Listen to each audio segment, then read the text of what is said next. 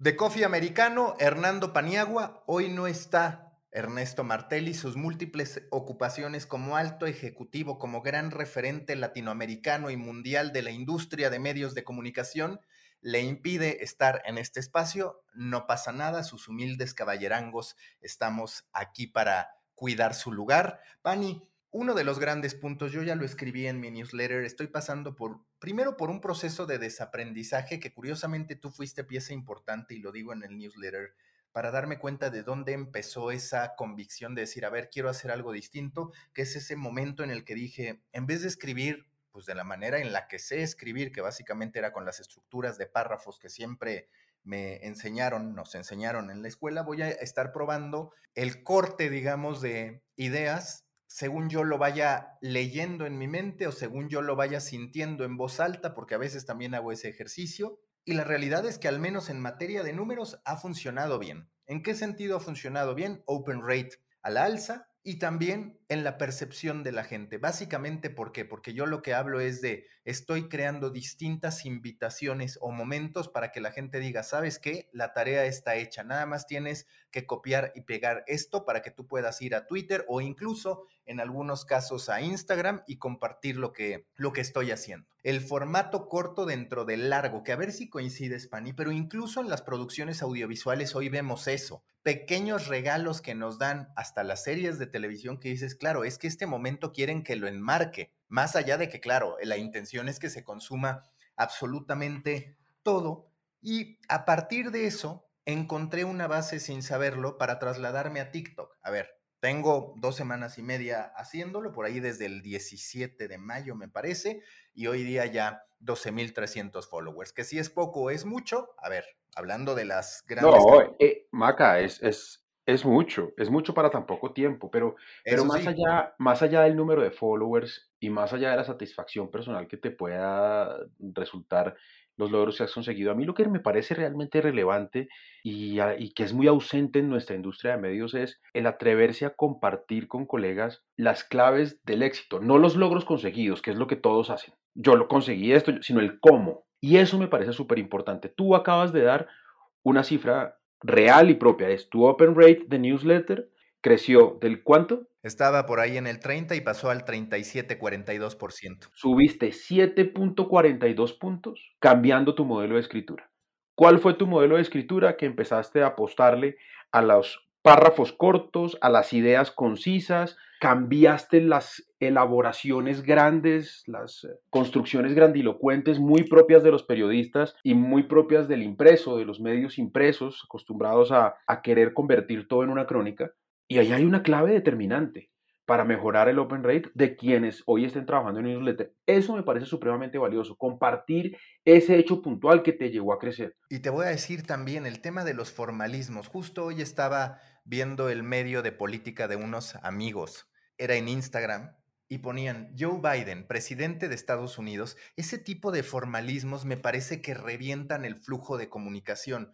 A veces creo que como creadores de contenido, como medios, tenemos que asumir, más allá de que esto parece que viola una máxima del periodismo, pero tenemos que asumir que a estas alturas saben quién es Joe Biden, que no es necesario poner presidente de Estados Unidos, porque te va contaminando y te va comiendo el tiempo. Y si tú tienes que encapsularlo para TikTok en un minuto, más allá de que ya se puede de más tiempo, a mí me ha gustado encapsularlo todo en un minuto como máximo, pues dices, eso lo puedo quitar. Y ese ejercicio de quitar es muy útil. Son formalismos innecesarios a los que nos hemos acostumbrado y que traemos de los medios eh, de comunicación en los que estamos. Y fíjate que tal vez por eso es que en algún momento lo decíamos, eh, lo hablábamos a nivel general y decíamos que las grandes innovaciones de los medios de comunicación en los últimos años no habían venido de periodistas. Twitter, Facebook, eh, TikTok, no, no, vienen de gente que está en el mundo periodístico, vienen de otras industrias y revolucionan la manera en que los medios de comunicación hacemos lo que hacemos. Y ojo, eh, si lo llevas, solo... pero, deja, termino, si lo llevas a algo un poco más pequeño, quienes no tienen esos formalismos que tenemos tú y yo, que tuvimos cinco años de carrera, 20 años de experiencia, medios impresos, medios de radio, medios de televisión, y hoy estamos en este mundo digital, es por eso que a veces nos sacan ventaja esos youtubers y esos influencers que, que, nadie les dijo que es que eh, había que eh, entrecomillar el cargo de la persona y que se escribe con mayúscula o con minúscula y que siempre y que no puedes arrancar con un párrafo con un número sino con letras. Todas esas esos formalismos pues hay que replantearlos cada cierto tiempo y más en esta era de una comunicación distinta y, que se renueva con tanta frecuencia. Ahí tal vez, ahí tal vez en desaprender está la clave de quienes llevamos mucho tiempo haciendo eso y la ventaja de quienes están llegando hoy y se están quedando con las audiencias. Sí, yo estoy convencido. Y hace poco veía un tema cotidiano en la Ciudad de México que se conecta con esto. Históricamente veías en la Ciudad de México pues una vestimenta muy de ciudad que no tiene playa, pantalón, camisa, playera y demás. Ahora que se está gentrificando a partir de la pandemia y que muchos extranjeros se vienen a vivir a México, empiezas a notar que ellos sin problema utilizan bermudas que están vestidos como nosotros esperaríamos que se vistieran en Tulum, por ejemplo. Y eso te demuestra lo que ocurre cuando llega alguien que no tiene el contexto, que no tiene esa ceguera de taller, como se le llama, y que lo hace a su manera, que dice, bueno, para mí esto es normal. Y cuando empieza a darse que hay una cantidad significativa de personas que lo hacen distinto, entonces terminas provocando un cambio. Y ahí es donde los medios de comunicación ya tienen que reconocer que algo se tiene que mover. Tienen que reconocer desde mi punto de vista que a veces más vale la pena renunciar a algunos dependiendo de la temática, pero que más vale la pena renunciar a algunos que parecer demasiado obvio y elemental para todos, porque eso termina pasando. Yo muchas veces me cuestiono, a ver, ¿qué pasaría si en mi newsletter pusiera TikTok, plataforma de video corto creada en China, ¿qué tal? No, no, no, te aburres y nos aburres a todos y sacas un montón de gente. Y, y, probablemente cuando te comportas de esa manera, sabes también que estás haciendo, estás hablando como un medio generalista, porque estás asumiendo que no todos saben de todo. Cuando, como hoy lo que predomina en la Creator Economy es el nicho, pues entiendes que si alguien está hablando de política y te habla de la primera enmienda no hay que explicarlo, o si, o, si te hablan de Biden no tienes que explicar quién es, porque asumes con, justa razón que es gente informada. Eh, eh, es, esas, esas, esas son las cosas que nosotros tenemos que ir desaprendiendo, pero es que en ese camino, Maca, también me parece muy valioso lo que nos dijiste frente a TikTok, o sea, un tipo que logra conseguir, eh, un tipo bastante feo, porque eso me parece importante decirlo, que logra conseguir 12 mil 12, em, seguidores en menos de dos meses pues ahí hay un mérito importante frente al contenido. Sí, en menos de tres semanas. Pero a ver, te voy a decir, hay gente que ha hecho con un video hasta un millón. Aquí lo que yo me aplaudo, digamos, en un, intento aún así de ser humilde, es que es con temáticas que a mí me interesan. Que ese es otro de los grandes desafíos de TikTok, que muchas veces pues dices, a ver, ¿cómo gano followers? Y de pronto dices, oye, pues ¿de qué va tu contenido? Porque ya extraviaste tu propósito a partir de que el algoritmo te llama a hacer determinadas cosas. Pero hablando de estas claves que cuando menos yo percibo, que me gustan como consumidor y también como creador, está un ejercicio muy interesante en el que, además de hablar muy rápido, en el que además de pues hacer frases cortas, lo que yo hago es que edito y muchas veces el comienzo de mi frase no necesariamente es tan claro. ¿Por qué? Para que la edición fluya. Entonces, si por ejemplo digo, él es Hernando Paniagua, CEO de Pulso, no se escucha muy posiblemente tan claro el él es Hernando Paniagua, ¿no? Sino un poquito del él es Hernando Paniagua. Y, y haces estos cortes muy directos para que fluya la comunicación y se sientan como balazos, si cabe la expresión, como triggers. Pero entonces, al principio entendí mal. Tú lo que me estás diciendo es que haces una edición en la que cortas respiraciones y aires, que es algo muy normal en los youtubers, pero no que eventualmente alteras el orden para que el comienzo del, del video. No, no, no, no, me refiero a, mucho a esto que sí hacen los youtubers y que en TikTok todavía tiene más valor, que en definitiva, pues lo sientes apurado, pero que es como debe ser. Y aquí es el contraste con la nota informativa, ¿no? La nota informativa, ¿cuántos conectores usa? Yo te diría, en TikTok, al menos para como yo lo veo, ojo, que no necesariamente es lo que están haciendo todos, porque hay medios de comunicación que básicamente están trasladando la nota informativa que graban en audio a TikTok y tienen seguidores porque pues el tema importa y cada quien tiene su percepción de eso. Pero yo sí tengo un poco la idea de que si una de mis frases dentro de mis videos necesitan conectores, hay algo mal, porque podría o partirla en dos o podría omitir alguna palabra y demás. Entonces lo que yo hago es armo mi guion escrito, lo leo, primero lo grabo como nota de voz, veo cuánto tarda, hago una primera depuración de decir, esta palabra no es necesaria, esta palabra no es necesaria. Es impresionante cómo te das cuenta de las palabras que son innecesarias y que están en nuestra cabeza como estructuras que debemos seguir. Y luego cuando grabo, ahorro algunos segundos a partir de esos cortes casi arrastrando, digamos, encerrando la frase para que no haya espacios. Pero entonces, la primera grabación es para calcular el tiempo que se demora, que se va a terminar tu audio. Es una grabación que haces solo, solo en audio. No, no te preocupas por el video, lo haces en una nota de voz y la haces para saber ese texto inicial que escribiste, cuánto tiempo va a durar. en esa primera haces por cacofonía o porque lo consideras irrelevante, quitas unas palabras y ahí haces una segunda grabación o ya te lanzas a la grabación en video? No, ahí ya me lanzo a la grabación. Después de, eh, de, ver cuánto me tardé, sobre todo si me excedo, corto algunas palabras. Por ejemplo, ¿te has puesto a pensar? Pues no. Entonces pongo has pensado. Ese tipo de expresiones te das cuenta que dices, hay que hacer esto para que sea más directo. Y corres el riesgo de equivocarte. Hay veces que yo cuando ya lo estoy grabando digo, quizás aquí corté de más, que incluso en el newsletter a veces me pasa, ¿no? Que digo, quizás por estar pensando tanto en esta fórmula, de repente es un poco torpe el modo en que fluye la lectura de las cosas. Ese es un, ese es un desafío. Pero al final lo que termina pasando, eh, Maca, es que estás en un ejercicio de optimizar la mayor cantidad de tiempo posible. es, eh, La edición es un tema de tiempo.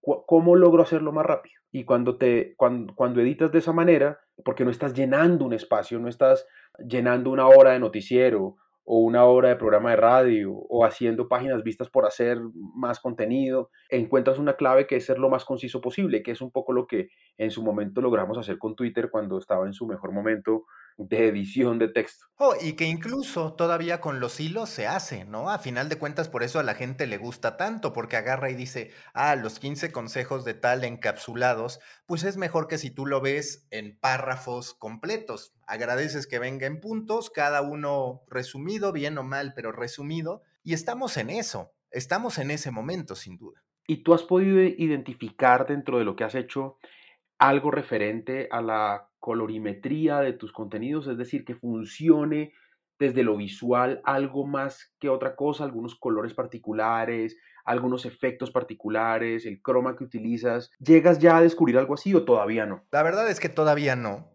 Lo que sí he ido descubriendo, por ejemplo, es que música, quizás por mi tipo de audiencia, no me ha funcionado tan bien como eh, todo lo que tiene que ver con las discrepancias económicas que hay en la Creator Economy, que al final son las mismas discrepancias que hay en la sociedad. O cómo también este punto a mí me gusta mucho, cómo de pronto puedes ver a la gente de TikTok, muchas veces mal calificada por el resto de las generaciones, debatiendo sobre por qué los vinilos están de regreso, ¿no? ¿Por qué la gente está comprando más vinilos que nunca? cuando parecía que el formato que se iba a morir, sí. estaba muerto. O debates ultra interesantes sobre si Elon Musk de verdad puede resolver el problema de la hambruna mundial con el 2% de su fortuna, que fue algo que estalló con la ONU. Bueno, hay más de 450 comentarios fundamentados en mi post de la gente diciendo es que fíjate en este programa de la ONU, es decir, hay una construcción que yo no me, que yo no me esperaba. Y eso también es muy, muy eh, llamativo y positivo. Hay que dividir, al final vas a tener que, decirme y decirnos una serie de cuentas que debemos seguir, ¿cierto?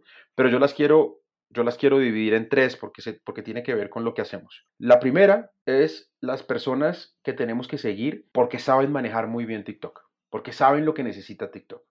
La segunda son las personas que debemos seguir porque hablan de medios, que al final es la gente que usualmente, de medios y de innovación en comunicación, que es la gente que consume este podcast. Y yo necesito saber las personas que tengo que seguir que tratan mejor los temas noticiosos en podcast, que saben, eh, en podcast, no, perdón, en, TikTok, que saben hacer noticias. ¿Te, animas a tirarte unos, unos, unos, nombres, unos usuarios? Mira, por ejemplo, en la, en la parte de noticias, una persona que yo tomé como referencia, que tuvo un crecimiento exponencial, fue Clio Abram. Ella era periodista de Vox, terminó renunciando a Vox, que recordemos que es el gran referente del periodismo explicativo. Tiene ya más de un millón de seguidores en TikTok. Empezó comenzando el año y hoy ya tiene más de un millón de seguidores. Es muy atractivo porque ella te explica la tecnología, te explica, por ejemplo, cómo funciona Wi-Fi. Y lo hace con una combinación de comedia, con sus cortinillas, como si fuera un show incluso, o sea, puede ser un posteo de un minuto, pero ella tiene su presentación con un pequeño guiño que dices, claro, se trata de ella haciendo esto. Tiene otro posicionamiento muy claro, las mujeres en el mundo tecnológico. Entonces, agarra una intersección entre dos audiencias muy atractivas. Ella me parece que es bastante buena. Sin duda, el gran referente siempre de periodismo de nueva generación es Actuality. Actuality, estas españolas, generación Z, que tienen una misión que a mí me gusta mucho. Hablan de traducir los periódicos, que ahí es llamativo porque te das cuenta que ese es el mismo mensaje que en su momento utilizaron los de Morning Brew, el decir, a mí no me representa como un estudiante de negocios de nueva generación lo que está publicando el Wall Street Journal. Entonces, sonará exagerado esto de traducir los periódicos, pero a ellas les funciona. No, y como promesa de valor también es muy, muy atractivo. Me parece sí, sí, como eslogan, como promesa de valor es extraordinario. Tienen una edición interesante en ocasiones con efectos y demás, pero ojo, yo sí pienso que es absurdo que eso no lo estén haciendo los medios de comunicación, porque ellas lo que hacen es consumir noticias de medios de comunicación y darlas de manera rápida. No hay necesariamente una aproximación humorística, una aproximación de viralidad. Están dando las noticias de una manera rápida, sin grandes gestos narrativos, pero sí con una edición fluida y ya con un estilo en el que ya sabes que salen ellas diciendo estas son las cinco cosas de hoy y termina estallando. De Colombia he empezado a seguir, a mí me gusta mucho la pasión que transmite y es muy colombiano en su estilo, porque es de allá. Eh, Arturo Paniagua, que además tiene nuestro apellido y ya desde ahí se puede ver el estilo. no sé si tú lo conoces, Pani. No, no lo conozco. Se llama, su usuario es AJ Paniagua, es un periodista musical que la verdad es que me gusta mucho. Digamos que es como yo en el sentido de que estudiamos una industria, nada más que su foco es 100% la industria musical. Entonces lo mismo te habla de si el reggaetón ya está dejando de ser tendencia que de las bandas musicales que tienen los protagonistas de Stranger Things. Últimamente me he hecho bastante adicto a estar siguiendo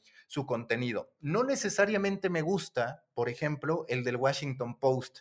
Siempre me ha parecido que en realidad no me representa el Washington Post eso, porque más allá de que tú viajes a TikTok y que quieras atrapar a otra generación, pues creo que debería haber una promesa de marca común que no necesariamente veo ahí. Pero, y, yo sentí en su momento que el post estaba más enfocado en divertir que en entretener, y me parecía, eh, en, en, entretener que en informar, y me parecía que no era justo para una marca de ese estilo. Yo coincido, yo coincido muchos dicen, no, el, Washington Post, el TikTok guy del Washington Post. Y yo lo que digo, bueno, es nada más para hacer reír, no creo que deba ser la aproximación del post.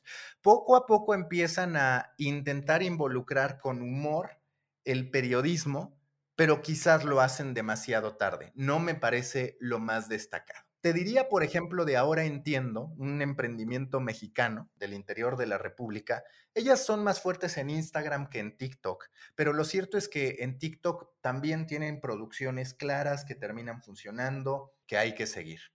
Yo hablaría de estos como mis principales referentes en, TikTok. Y claro, están todos los demás que te dan eh, videos emotivos y te dicen cómo, que es, es, un contenido, digamos, bastante común al que vemos en muchos otros lugares. Muy bien, pero bueno, pero, pero ahí ya tenemos un arranque para, para, para los que están en mora de montarse y todavía pues como que no le han cogido, no le han cogido el tiro, como decimos acá, a ese tema.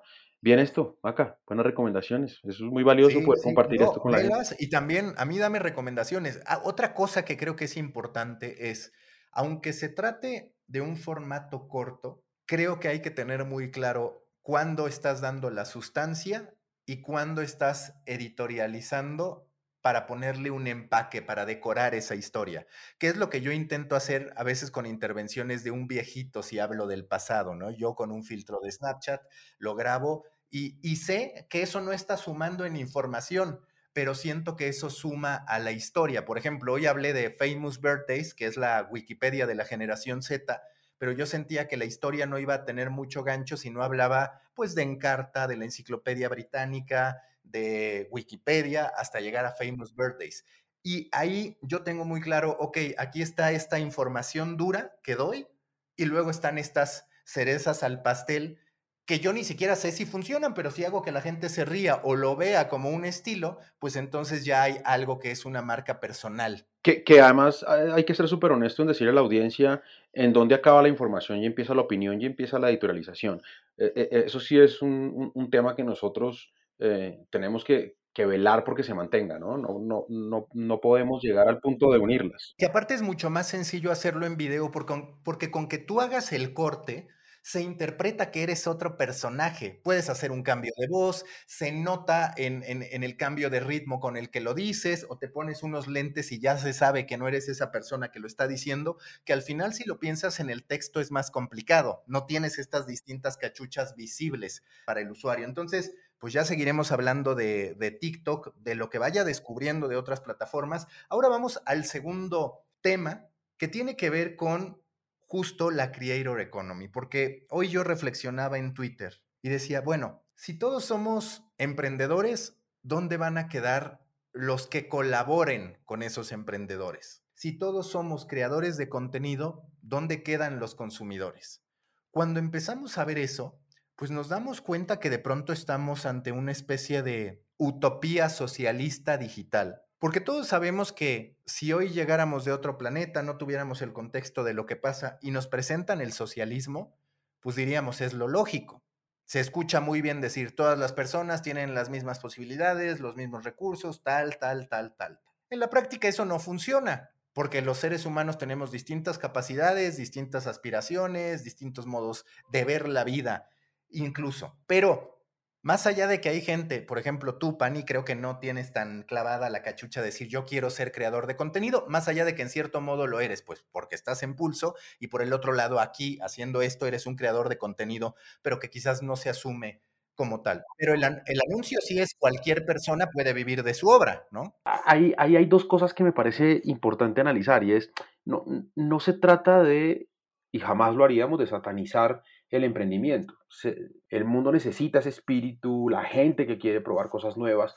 Pasa que muchas veces el tema del emprendimiento se asocia, sobre todo en estos temas digitales, cuando se quiere ser creador de contenido, a irse solo contra el mundo. A, ir yo a construir mi marca con mis recursos para mí, por mí, porque yo quiero, lo que yo opino, lo que yo pienso, lo que ta, ta, ta, ta. Y eso, eh, pues, va a terminar construyendo una sociedad llena de personas que, que, solo piensan en sí mismas, que no están acostumbradas a trabajar en equipo, pues va a ser muy complicado que sepas de todo para poder manejar una empresa de manera correcta, porque es que al final tienes que ah, saber hablar, saber editar, saber de finanzas, saber vender, y eso va a ser una construcción muy difícil. Después de eso, mi preocupación también está en algo que tú y yo hablábamos y que empezamos a ver, y es que entonces el creador de contenido, que antes lo hacía porque es que no encontraba un espacio para hablar del tema que le apasiona, y no había nadie que le pudiera servir de interlocutor válido en un tema eh, específico, de nicho bien definido, pues se decidió a construir esa comunidad alrededor de eso. Pero hoy esos creadores de contenido, y no podemos generalizar, pero un número muy importante, no nacen por la necesidad de decir algo que nadie más está diciendo, nacen porque quiero ser famoso y porque quiero vivir de eso. Entonces eso te lleva a ir buscando la generalidad, en busca de likes, en busca de audiencias. Y si el tema hoy es Johnny Depp, pues hablo de Johnny Depp como si fuera un experto. Y si el tema mañana es eh, el mundial, pues me voy para el mundial. Y si es, es Twitter, me voy para Twitter. Y percibo, presiento y lamentaría mucho que lo que termine pasando es que empecemos a ver un montón de creadores de contenido hablando generalidades. Sí, o, repeticiones. O repeticiones, porque cuando eso pase, o repitiendo cosas y repitiendo temáticas, porque cuando eso pase, y yo estaré muy contento porque probablemente estaré al otro lado, será el momento en que vuelva la época de los medios de comunicación. Y vamos a volver a dar la vuelta. No sé qué opinas de eso. Es que estoy de acuerdo porque incluso pensándolo, a ver, Uber y otras plataformas se presentaron como una mejor alternativa para muchas personas. El discurso fue parecido al de la Creator Economy. Y hoy te das cuenta, pues que la mayoría de la gente no vive un sueño trabajando en esas plataformas. A veces es explotada más bien por esas plataformas. No tienen ni seguridad social. Hay que preguntarse si la Creator Economy no es en cierto modo eso, porque como tú dices, a ver, Pani, pues que yo me dedique a estar haciendo contenido, fue una decisión que tomé desde joven, desde que decidí estudiar periodismo y demás. Digamos que es natural que uno de los caminos que yo elija sea quiero publicar contenido en TikTok, en tal, en tal, porque tengo un gusto que se conoce, que conozco desde que básicamente era un niño. Pero muchas personas, como tú dices, están llegando a esto porque ven o en realidad ocurre que no les queda de otra. Y entonces dicen, pues yo me voy a poner a crear contenido trabajando para quién? Para empresas que dicen que no trabajan conmigo. Es decir, la posición de Rappi es parecida a la de Instagram o a la de TikTok. Están usando mi plataforma, pero yo no tengo compromisos con ellos. Les genero algunos elementos de monetización para que estén acá, pero no hay. Y hay muchos creadores que en efecto no habían descubierto que les gustaba, entre comillas, crear contenido, hasta que vieron, con sustento o no, que de aquí podían sacar dinero. Y esa parte a la larga va a ser complicada, ¿eh? Y va a ser complicada más porque no va a haber dinero para todos. Es un poco lo mismo que cuando pasaba hace unos años que todos querían ser futbolistas. Pues primero no a todos les da el talento y, y segundo pues juegan 11. Y en primera división hay 20 equipos y selección hay una. Entonces eh, termina preocupando una, una, una muy grande oferta de gente que le apuesta a esto y que probablemente, pues, no sé, digamos que no solamente se lleve una decepción, sino que además empiece a incurrir en otra clase de prácticas en aras de buscar su, sustento, porque es que si la apuestas a eso tienes que generar ingresos y los ingresos se generan con clics y con audiencia. Una opción es apostarle a lo que sabes, a lo que te gusta y a lo que te apasiona, pero si eso termina no dando, pues le apuestas a cualquier cosa, que es lo que nos critican a los medios con, con, alguna razón. Ese es un camino que no sé cuánto tiempo vaya a tomar, pero yo creo que yo creo que es inevitable llegar a él, ¿sabes? Yo creo que es inevitable que lleguemos a ese punto en el que demos la vuelta y volvamos a como estábamos hace 20 años. Oh, y, lo que yo te, he dicho, ¿no? Así como percibo que hay tantos resultados sobre medios que cubrieron una noticia que hoy, si Google quisiera, y de eso estoy convencido, activaría la inteligencia artificial para replicar los elementos en común de 100 medios de comunicación de una nota para armar la propia y estar como el mejor resultado, pues eso mismo podría pasar con todos los que se ponen a hacer videos de las cinco claves para tres frases que deberías conocer. Oye, muy pronto la inteligencia artificial puede sustituir eso. Y lo que yo veo es mucha renuncia a la originalidad por temor a que la originalidad no encuentre un lugar en el algoritmo. Y esa parte es muy compleja. Pero ahí la pregunta entonces es, ¿cuál calculas tú que puede hacer la salida? Yo al final creo que vamos a vivir un filtro como en todo lo hemos vivido. Muchos querían ser futbolistas, solo unos cuantos lograban ser profesionales y todavía menos lograban de verdad transformar su vida para siempre. De 50 millones, hoy se estima que hay 50 millones de creadores a nivel mundial. Solo hay 2 millones que son profesionales. Y ahora, de esos profesionales, es una mínima parte los que concentran la mayor parte del dinero que se genera, del dinero que se entrega a los creadores de contenido. Por ejemplo, justo eh, Arturo Paniagua, este TikToker colombiano, tuvo un contenido sobre cómo se repartían los ingresos en Spotify. Y hablaba, me parece por ahí, porque lo mencioné también en uno de mis TikToks, de cerca del 60% de los creadores de Spotify, de los cantantes, que no tenían ni 50 escuchas al mes. Y luego un, me parece que era 93% no pasaba de las mil escuchas al mes. ¡Wow! Eso es un long tail enorme. Sí, imagínate. Eh, estamos hablando de filtros que están ahí. El problema es que tienes a gente invirtiendo cualquier cantidad de tiempo en crear contenido y a ver eso a dónde nos lleva. Que también además nos ha generado desconfianza, Pani, porque ahora, por ejemplo, empiezo a subir en TikTok y digo, quiero contratar a un editor de video. Pero ¿sabes qué puede pasar con ese editor de video? Que un día él se ponga literal a jugar en TikTok, suba algo y con un video, ya sea por mérito propio o por el algoritmo, la rompa. Y te supere. Diga, bueno, yo me voy a hacerle competencia a este. Claro, e, pues, ese es el riesgo de siempre y es el riesgo con los talentos y es el riesgo cuando, cuando... Es que hoy el éxito no depende tanto de las marcas, sino de los personajes. Ah, no, y, a veces de las plataformas, porque ¿cuántos no se habrán visto beneficiados en un momento dado en que alguien desde TikTok, por ejemplo, dijo, oye, están diciendo que solo nos concentramos en bailes.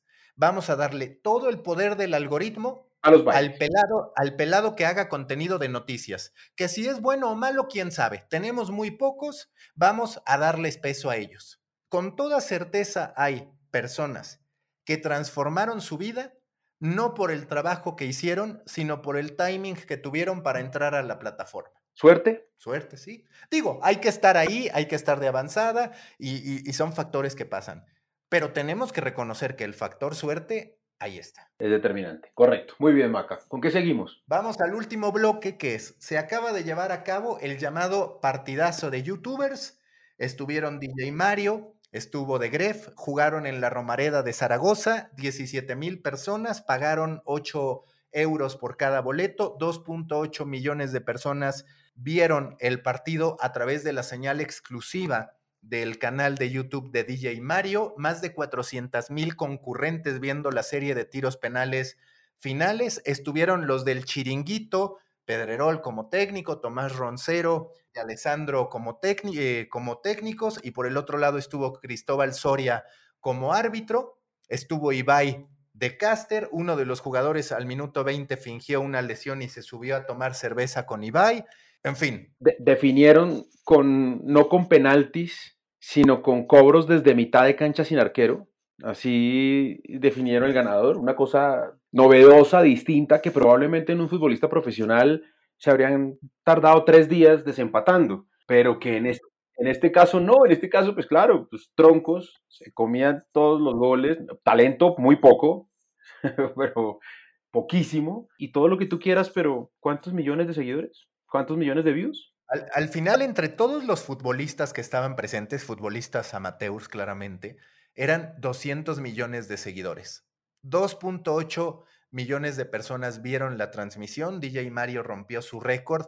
Ya anunció el propio DJ Mario que ahora viene el juego entre youtubers slash streamers españoles contra youtubers slash streamers franceses. Y pensemos que viene el boom del live streaming en plataformas como Netflix.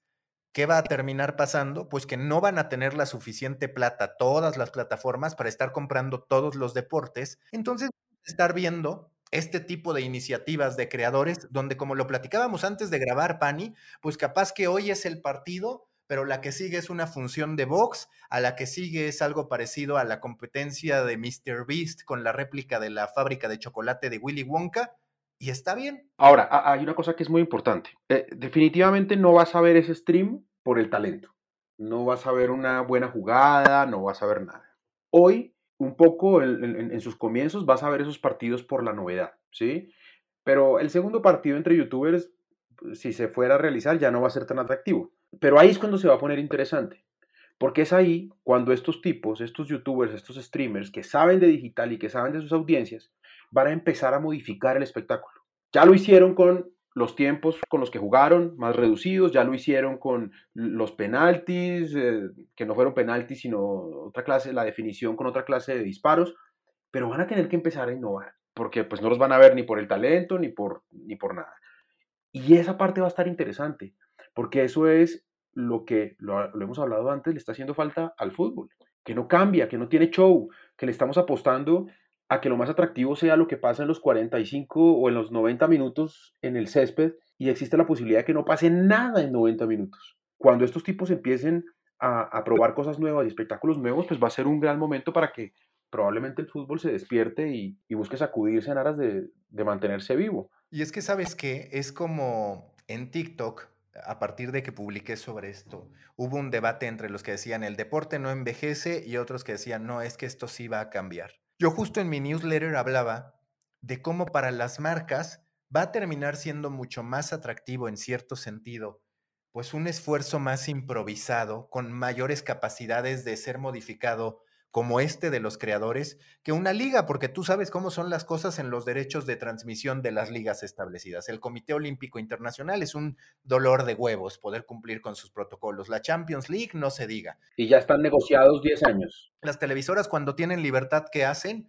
Te saturan de anuncios la pantalla y entonces la gente acaba asfixiada con tantos anuncios. Pero imagínate que Mr. Beast lo que hizo con su réplica del juego del calamar fue pedirle a Brawl Stars, a este videojuego, que financiara la recreación del juego del calamar. Se la financió con 3.5 millones de dólares. Cuando te das cuenta de eso y a cambio MrBeast le generó eh, aumentos del 350% en las descargas. Ahora que abrió MrBeast la fábrica, la réplica de la fábrica de Willy Wonka, fue un gran anuncio de Feastables, de su marca de chocolates. Pues dices, bueno, es que para las marcas esto va a terminar siendo más orgánico que un espectáculo que sí es recurrente, porque siempre le, critican eso a los creadores de no podrías tener una liga. Vamos a reconocer que hace tiempo que una liga o hasta que la Champions en fase de grupo y previas no valen la pena. No valen la pena. Y, no, y, hay muchos partidos que no va.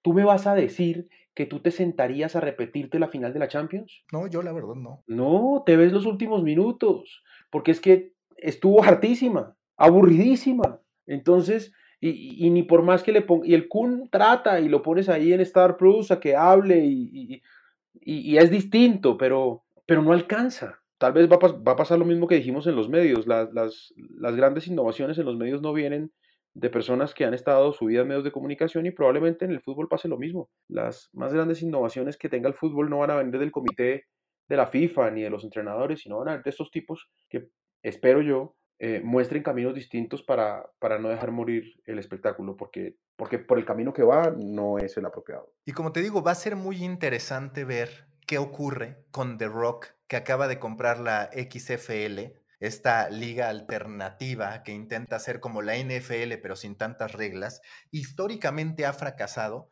pero es muy interesante que The Rock firmó un acuerdo de transmisión con Disney, es decir, con ESPN, de la XFL del 2023 al 2027. Si él logra reventarla apalancándose de su popularidad, creo que podemos estar ante un gran cambio en cómo se concibe el deporte. Falta que lo consiga. Lleva desde el 2001 la XFL, tuvo la pausa de la pandemia, ya había fracasado en un primer momento, la revivieron, se presentó el coronavirus, ahora va el tercer intento. Pero esta vez no suena descabellado imaginarse que The Rock, con algunos invitados y demás, pues sepa hacer ruido. No tienes que hacer ruido toda la temporada. Con que tú logres cinco grandes impactos a lo largo de toda la temporada, ya tiene sentido. Con eso sostienes el resto. Ya tiene sentido, claro, y empiezas a mostrar una curva de crecimiento que es al final cómo funcionan las startups.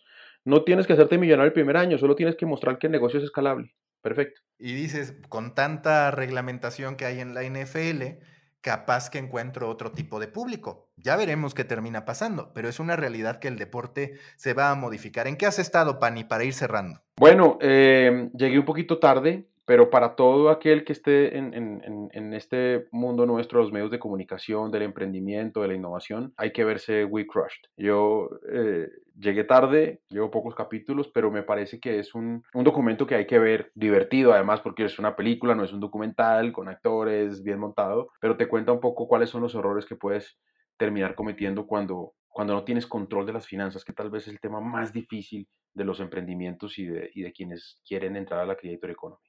Y a mí, ¿sabes qué me encanta de We Crashed? La entrada. El que usen al unicornio como tal, te habla de verdad, sí, de lo fantástico del emprendimiento, pero también de las fantasías mentales que tú mismo te puedes inventar que terminan hundiéndote. Este, este doble juego de decir, sí, es algo fantástico, pero a la vez es una chaqueta mental, como decimos en México, la realidad es que es absolutamente atractivo. ¿Yo con qué estoy, o más bien con qué quiero estar? Con Hustle, que es la nueva película de Adam Sandler en Netflix. Soy de esos que reconoce mira tú, que se declara como un palomero de Adam Sandler. estaré viendo. Dale, Maca, nos veremos la próxima semana. Venga, Pani, que estés bien.